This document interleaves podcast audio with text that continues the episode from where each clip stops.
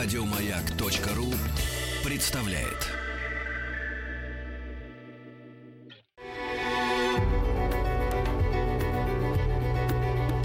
Много букв. Любимые тексты главных персон современности. Здравствуйте, дорогие друзья. У микрофона Александр Бурдуков, заслуженный артист России, режиссер, театральный педагог. Счастлив случаю, что можно почитать то, что давно нравится, то, что давно люблю.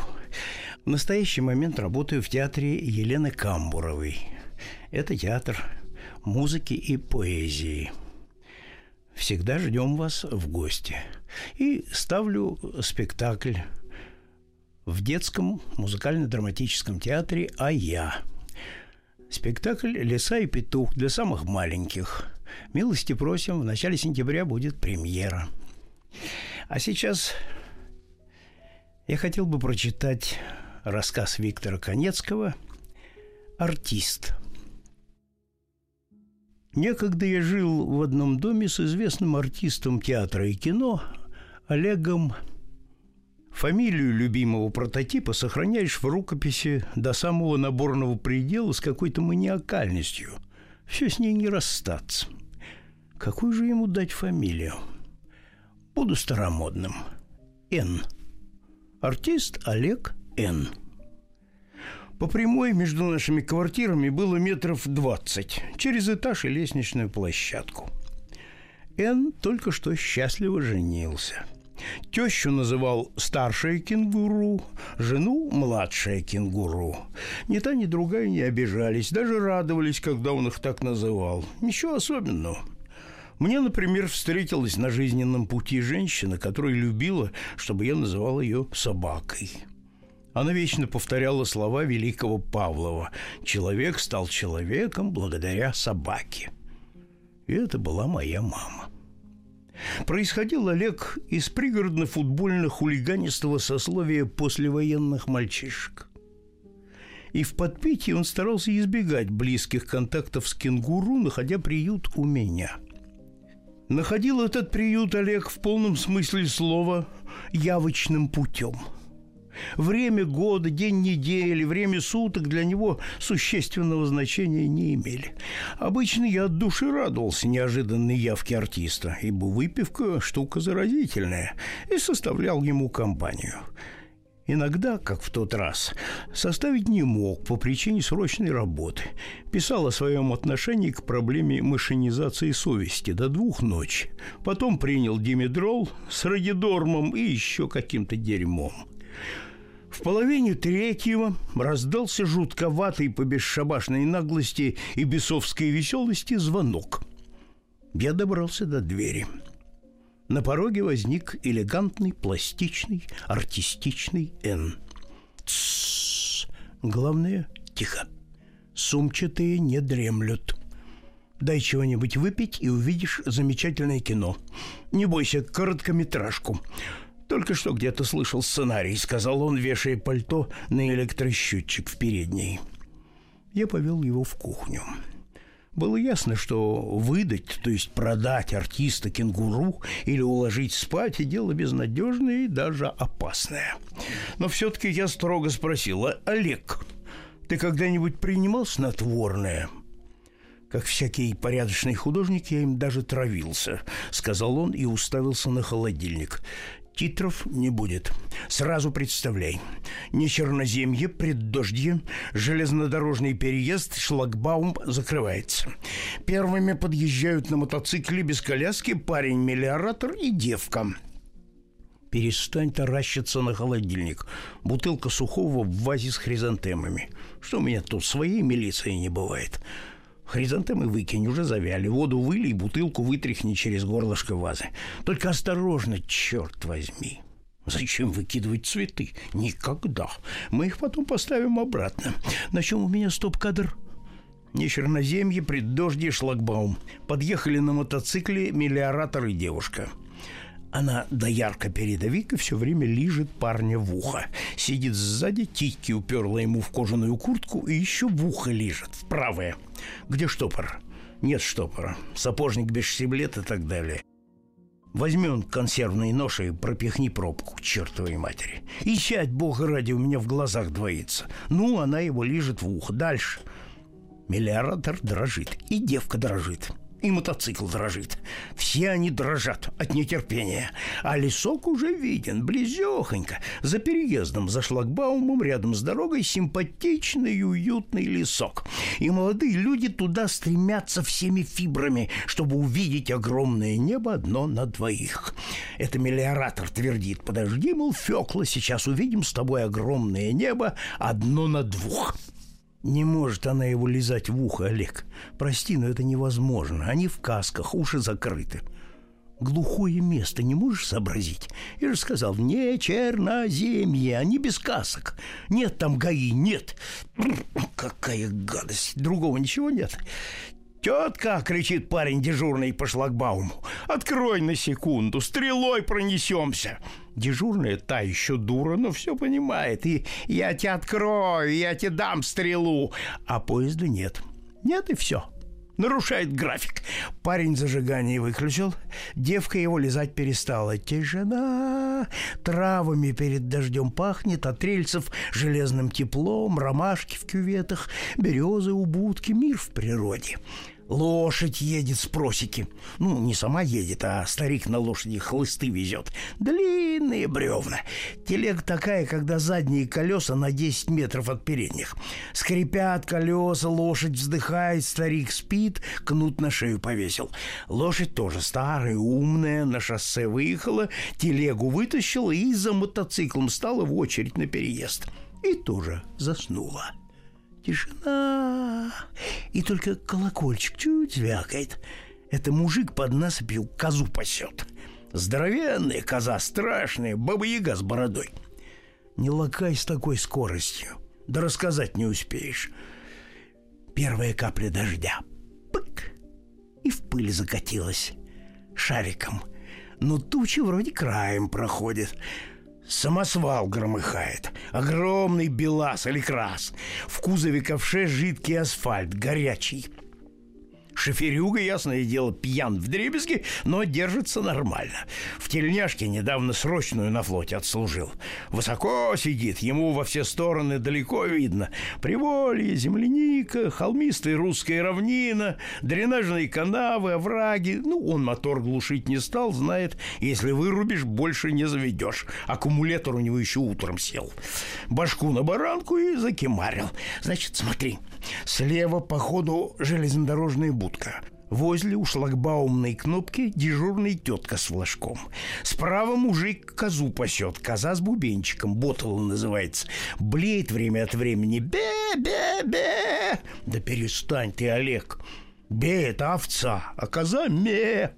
Ну, я всегда знал, что ты кос лучше меня знаешь.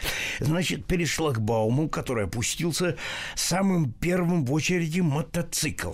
Парень-мелиоратор подножку не опустил, но мотор выключил и на левую ногу опирается. Девка как сидела, коленки растопырив, так и сидит. До того разомлела от предчувствия, что если парня из-под ее титик убрать, то она на бетонку шлепнется и не заметит, что шлепнулась. Потом кобыла стоит, вторая в очереди. Кобыла старая, умная, сивка-бурка спит, но хвостом махает. Оводы перед дождем самые вредные. За ее телегой корабельные сосны еще на три метра торчат. Телефон зазвонил. Я сонно спрашиваю. Олег, брать трубку или не брать? А это ко мне звонят или к тебе? А я откуда знаю? Беру трубку. Звонит старшая кенгуру. Голос не австралийский, а петербургский, чрезвычайно интеллигентный. Виктор Викторович, простите, я решилась побеспокоить так поздно, потому что у вас свет горит. Еще не спите? Нет, нет, пожалуйста, я работаю, не сплю. У вас Алика случайно нет?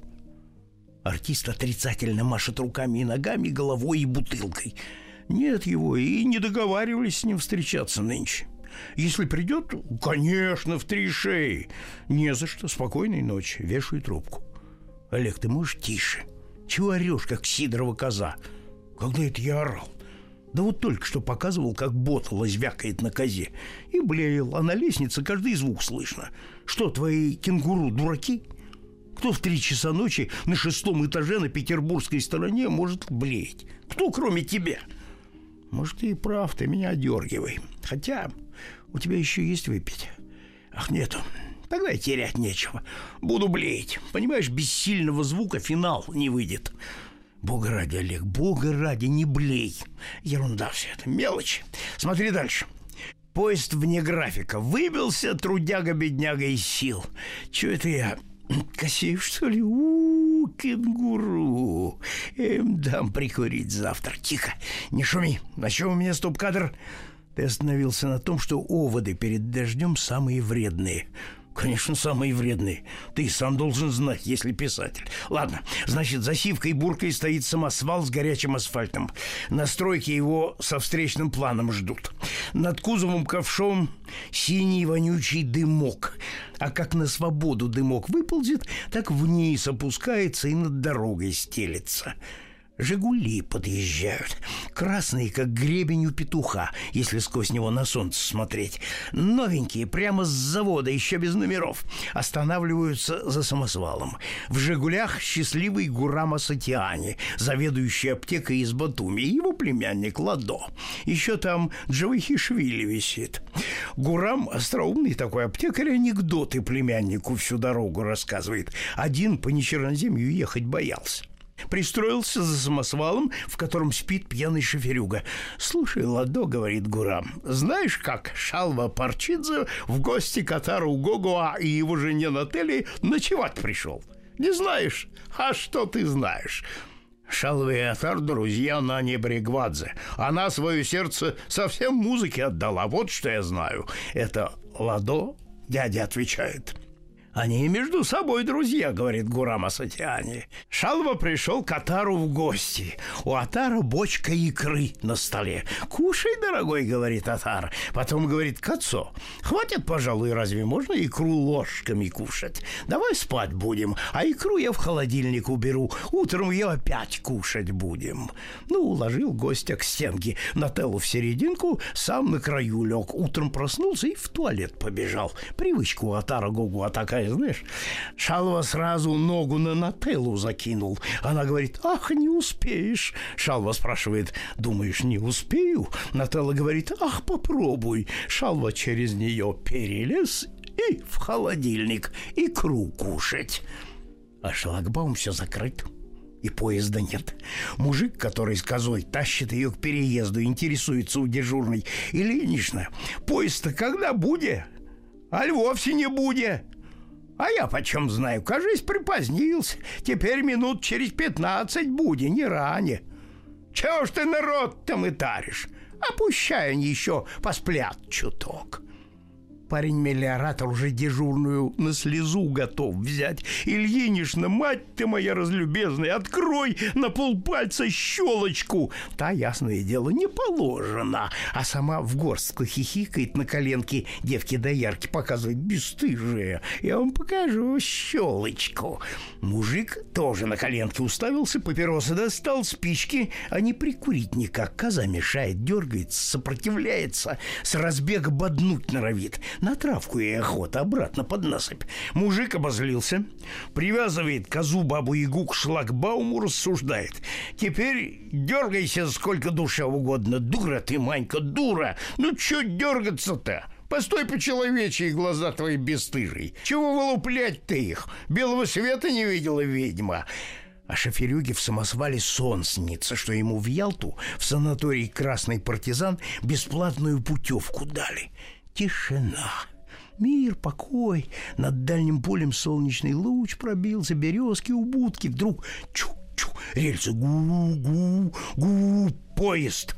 Сядь и не гуди ради всего святого. Кому сказано? Ц -ц -ц Поезда еще не видно, а только звук. Ну, мелиоратор сразу мотор запустил и газанул от нетерпения на холостых оборотах. Мотоцикл жах, из глушителя сивки-бурки в нос струя газа. Жах! Сивка сосна как шарахнет от мотоцикла в зад. Хомут-то на голову, оглобли в тучу, дед с хлыстов, кувырк в кювет, корабельные сосны в самосвал. Бух! Шоферюга врубает заднюю и на «Жигуленка». Тот как раз под кузовом поместился. Тягу порвал какую-то ковш с горячим асфальтом, на счастливого аптекаря и племянника опрокинулся. Тон пять. Ладо спрашивает у Гурама о Сатиане. «Камарджуба, дорогой, куда мы приехали? Почему темно так, не знаешь? А что ты знаешь?» Гурам говорит, мы не приехали, мы куда-то упали. Вот что я знаю, дурак ты набитый. Кошмар святых выносит. Ц -ц -ц. Тихо, поезд мимо проносится, гул, ляск там, трарам. Ничего не слышно, ни того, как дед из кювета орет, как сивка брыкается, как шоферюга матюгается. Поезд, конечно, международный, Париж-Москва. Стекла блестят, занавески развиваются. Володька Высоцкий в вагоне-ресторане Гамлета разучивает. Быть или не быть? Мужик от козы к самосвалу бежит. Кулаками трясет, шоферюга из кабины выскочил, за пьяную голову схватился. На такой случай везде ГАИ найдется. Проверять повезут гады. 120 тонн горячего асфальта на новенькие «Жигули» вылить. А тетка дежурная все внимание на поезд. Службу правит. Последний вагон отвихлял, она палец на кнопку, флажок в чехол.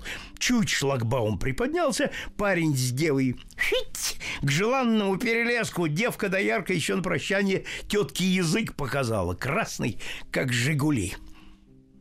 Умчался мотоцикл, и тишина.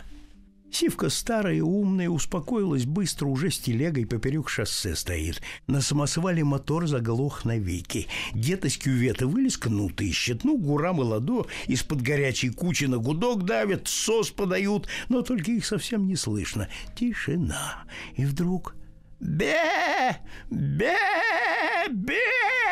Это шлагбаум бабу-ягу на веревке за рога в небеса поднимает, а она, ведьма, орет на страшной высоте, раскачивается там. Звонок в квартиру. Прячу пальто артиста под свое на вешалке, открываю. Обе кенгуру на пороге. Простите, нам показалось, Алик у вас? Откуда вы взяли? Я работаю ну, а вот только сейчас тут паровоз, шел поезд. Бе, это кто? Когда пишешь, черт знает, какие иногда звуки издаешь, чтобы подобрать буквальные, адекватные выражения чему-нибудь нечленовыразительному. Поверьте, это бывает очень сложно. Попробуйте сами. А можно к вам на минутку? Уже обе проскочили. Старший в кабинете шурует, младший свой нос в туалет, в кухню, в стенной шкаф. Нет никого.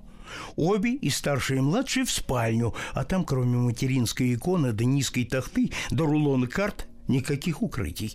Младшая все-таки и под тахту заглянула. Нет артиста. У меня тоже начинают глаза на лоб вылезать. Куда он делся? Ноябрь месяц. Окна и дверь на балкон забиты, заклеены, форточки малюсенькие. Бога ради, простите, нам показалось. Нет-нет, ничего, я вас понимаю, пожалуйста, заходите выкатились. Почему-то на цыпочках обхожу квартиру. Жутко делается. Нет артиста. Померещилось? Но вот пустая бутылка стоит, а я не пил. Или, может, это я пил? Но откуда я на переезде очутился? Шлагбаум, коза, дождь собирается. Не черноземье. Вдруг какой-то странный, трубно сдавленный голос у дверей послушал — сумчатые совсем ускакали. Черт! Артист в морскую карту каким-то чудом завернулся и стоит в рулоне в углу за шкафом. «Совсем?» – переспрашивает. «Тогда, пожалуйста, будь друг, положи меня горизонтально, иначе из этого твоего Тихого океана самому не вылезти». Плохо, когда долго не находишь прототипу имени. Бывает, и опоздаешь. Смешки вроде бы теперь уже и не к месту. К месту. Анекдот, у кого-то я это читал, кирпич русской литературы.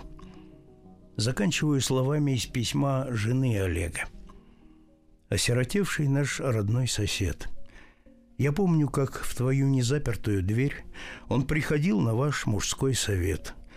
Душа его бывает и теперь с тобой. Открыта ей к тебе дорога. Ты передай, что я люблю его, как души любят Бога. Найди слова, я их теперь не знаю, всегда любившая его, как женщина земная. Лучших слов ни я, никто другой не найдет. А Олег ко мне приходит.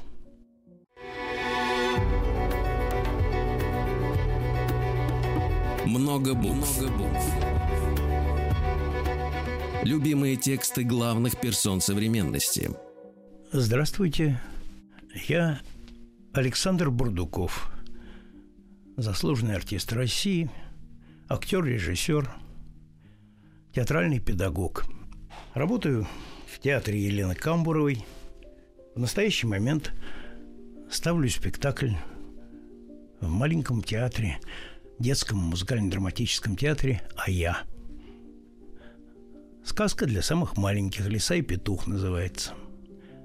По-моему, будет занятный спектакль для самых маленьких. А в театре Камбуровой, я думаю, в сентябре будет премьера такого поэтического вечера, спектакля, а, посвященного женщине. Вот тоже приглашаем, приходите. Еще один очень любимый и давно любимый мною автор – это советский и русский детский писатель Юрий Коваль. С его книжечкой «Недопесок» я познакомился в году в 75-м, когда она вышла с рисунками Калиновского замечательными. Вот сел в городе Приозерске под полку книжную и стал читать, и оторваться не мог. Книжечку мы были тогда в походе в Карелии, я привез к своим ребятам. Ее читали в палатках, при свечах остановиться не могли, пока каждый ее не прочитал. Хохотали и плакали. Прекрасная книга. Потом меня послали в Приозерск, чтобы я купил каждому по книге и без этого не возвращался. С тех пор я полюбил Юрия Коваля. И мне хочется поделиться этой своей любовью и прочесть два маленьких рассказика – Юрий Коваль. Кепка с карасями. Километрах в пяти от чистого Дора, в барах, спряталась деревня Гридина. Она стоит на высоком берегу, как раз над озером, в котором водятся белые караси. В самом большом, в самом крепком доме под красной крышей живет дядя Зуев кум. Кум у меня золотой, и руки у него золотые, и головушка. Его дядей Ваней зовут. Он пчел держит. А карасей знаешь, как ловит? Мордой. Дядя Зуй сидел на корточках, привалясь спиной к печке, подшивал валенки и рассказывал о куме.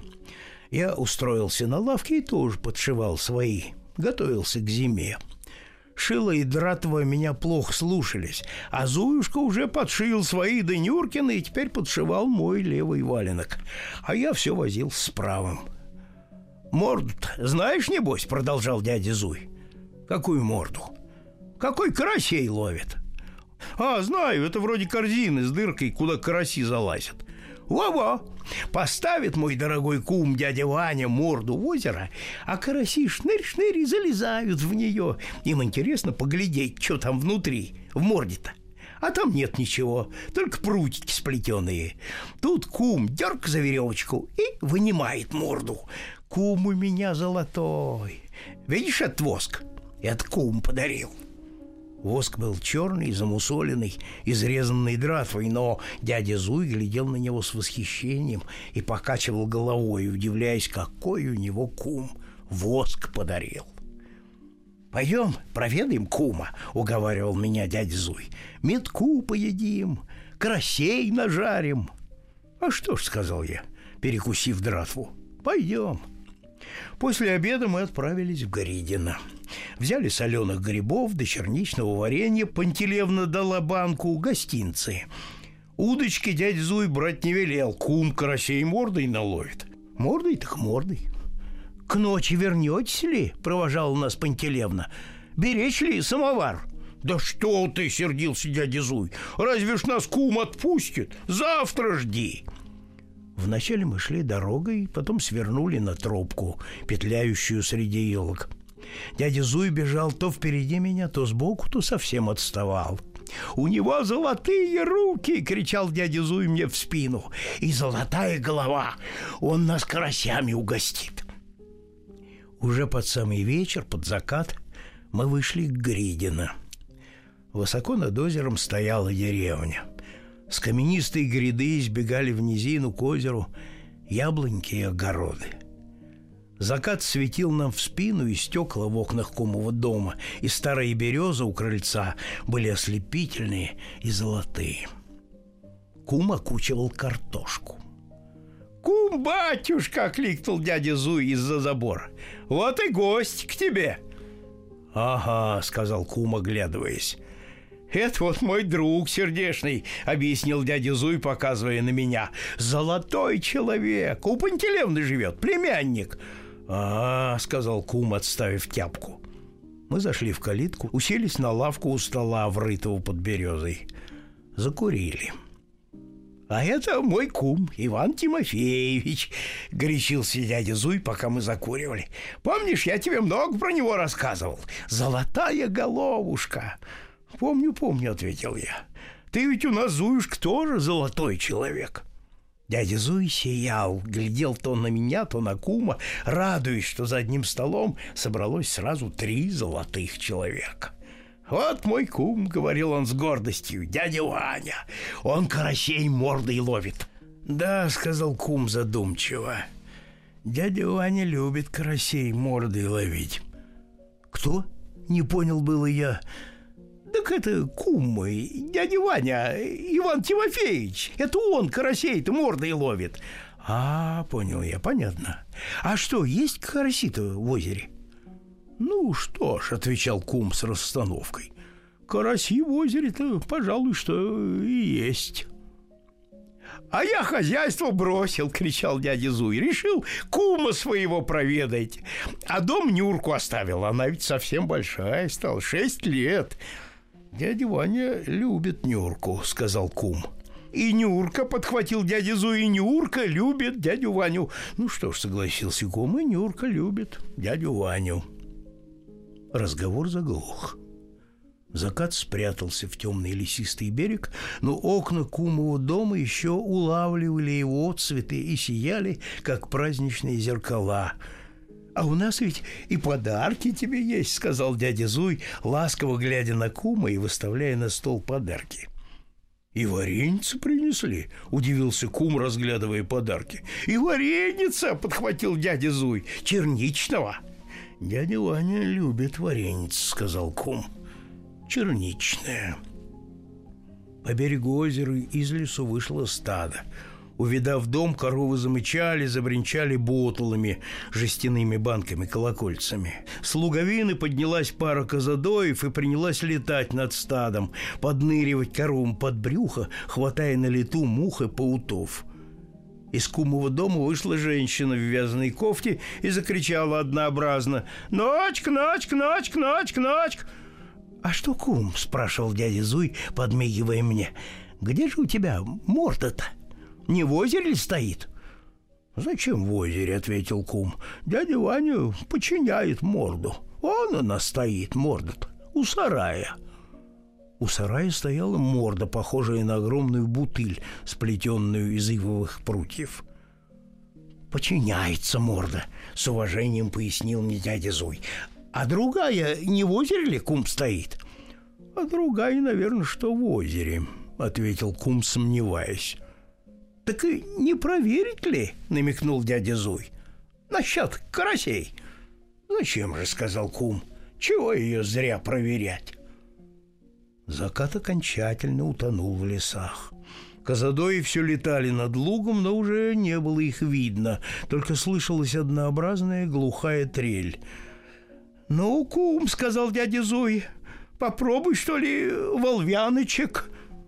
«Ну что ж», — вздохнул кум, — «это, пожалуй, что и можно». Он встал и задумчиво отправился в дом.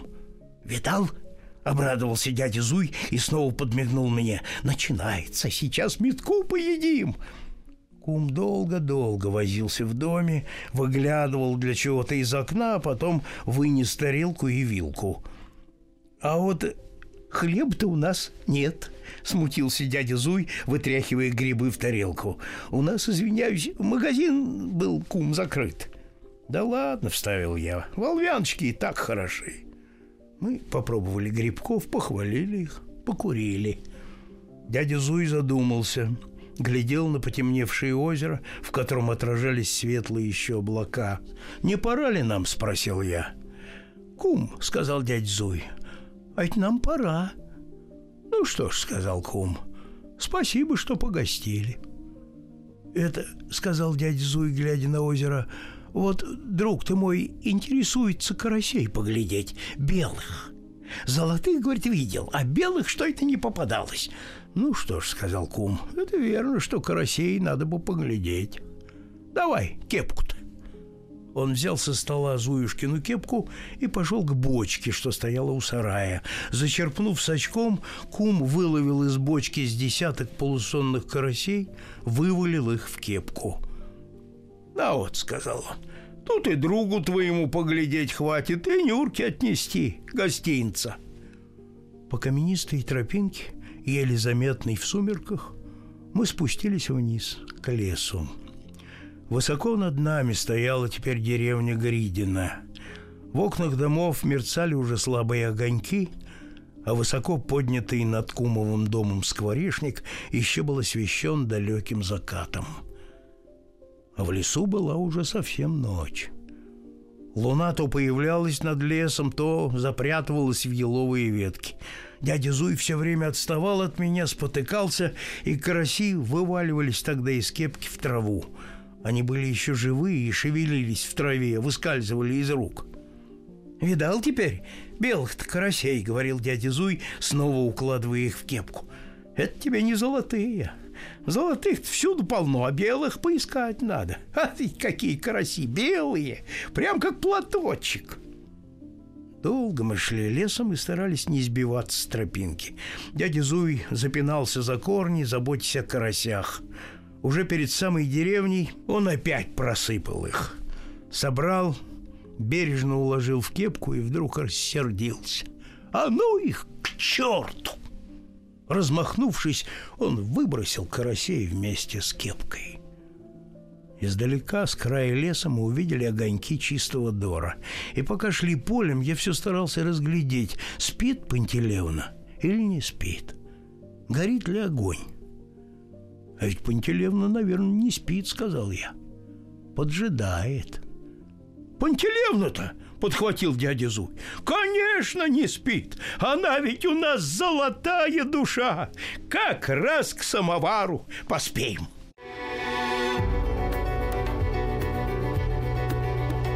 Много букв. Много букв. Любимые тексты главных персон современности. Здравствуйте. Я артист Александр Бардуков. Мы продолжаем читать рассказы Юрия Коваля. По-черному. Та банька, в которой жил с Нюркой дядя Зуй, была, как говорится, старая. А неподалеку от нее, поближе к реке, стояла в крапиве другая банька, новая. В старой ты дядя Зуй жил, а в новой парился. Иногда мелькала в его голове золотая мысль переехать жить в новую баньку. Но где же тогда париться? Раздумывал он. Старой пирогами пропахло, жареной картошкой. В ней парится дух не тот.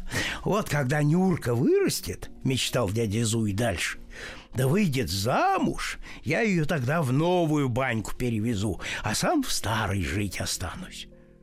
А где париться-то будешь, спрашивал я. Третью срублю. Каждую субботу рано утром подымался от реки к небу огромнейший столб дыма. Это дядя Зуй затапливал свою баньку. Топился она по-черному. Не было у ней трубы, и дым валил прямо из дверей.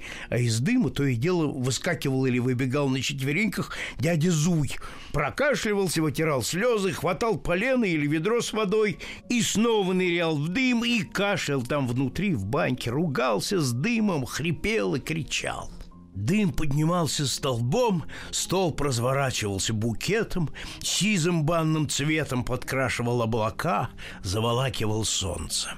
И солнцу и облакам странно было видеть огромный дым, маленькую баньку и крошечного старика, размахивающего поленом – как только баня была готова, дядя Зуй прибегал к нам и кричал «Стопилась! Стопилась! Выстоялась! Скорее! Скорее! А то жару пустим!» Я выскакивал из дому и бежал к реке, а дядя Зуй подталкивал меня, гнал, торопил. «Скорее, скорее! Самый жар упустим!» В предбаннике дядя Зуй стремительно раздевался и тут же начинал стремительно одеваться. Он скидывал обычную одежду, а надевал шапку, шинель и валенки. В шапке, в шинели и в валенках вкатывался он в парилку, чуть не плача. «Упустили! Упустили самый жар!» Но жар в парилке стоял чудовищный. От раскаленной каменки полыхало сухим и невидимым огнем, который сшибал меня с ног. Я ложился на пол и дышал через веник.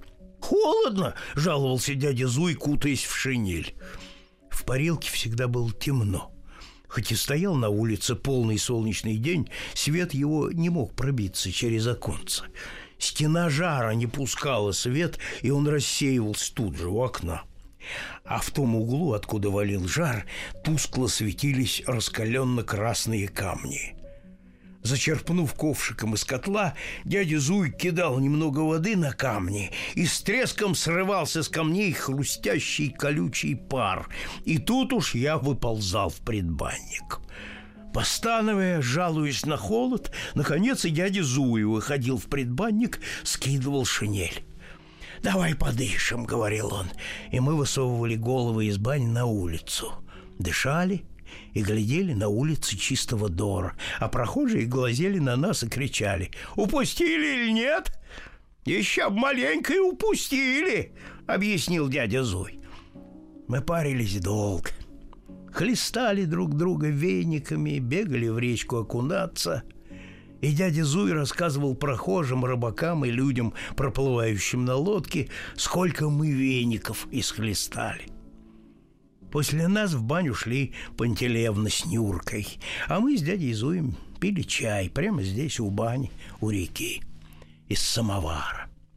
Пот лил с меня ручьями и утекал в реку. Я бывал после бани красный и потный, а дядя Зуй сухой и коричневый. А Нюрка выходила из бани свеженькая, как сыроежка.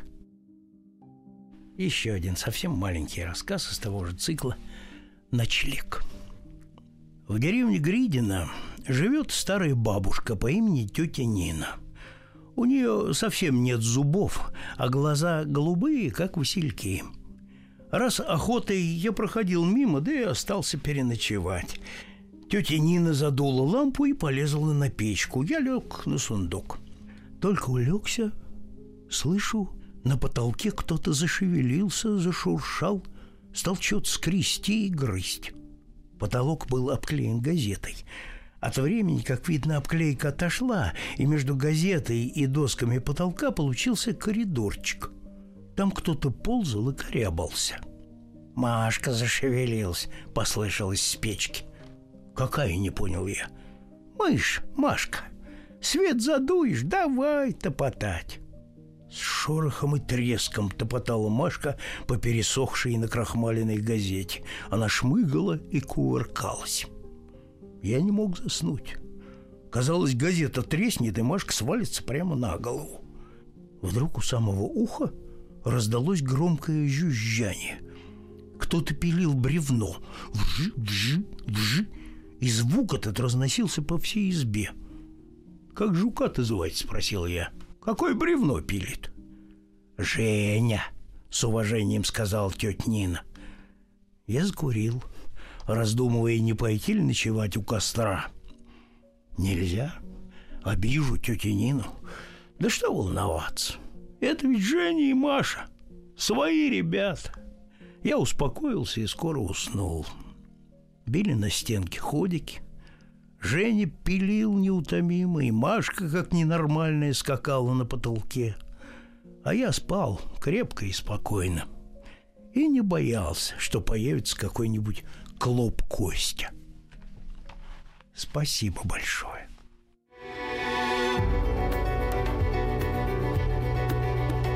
Много букв. Что читают те, о ком говорят все. Еще больше подкастов на радиомаяк.ру.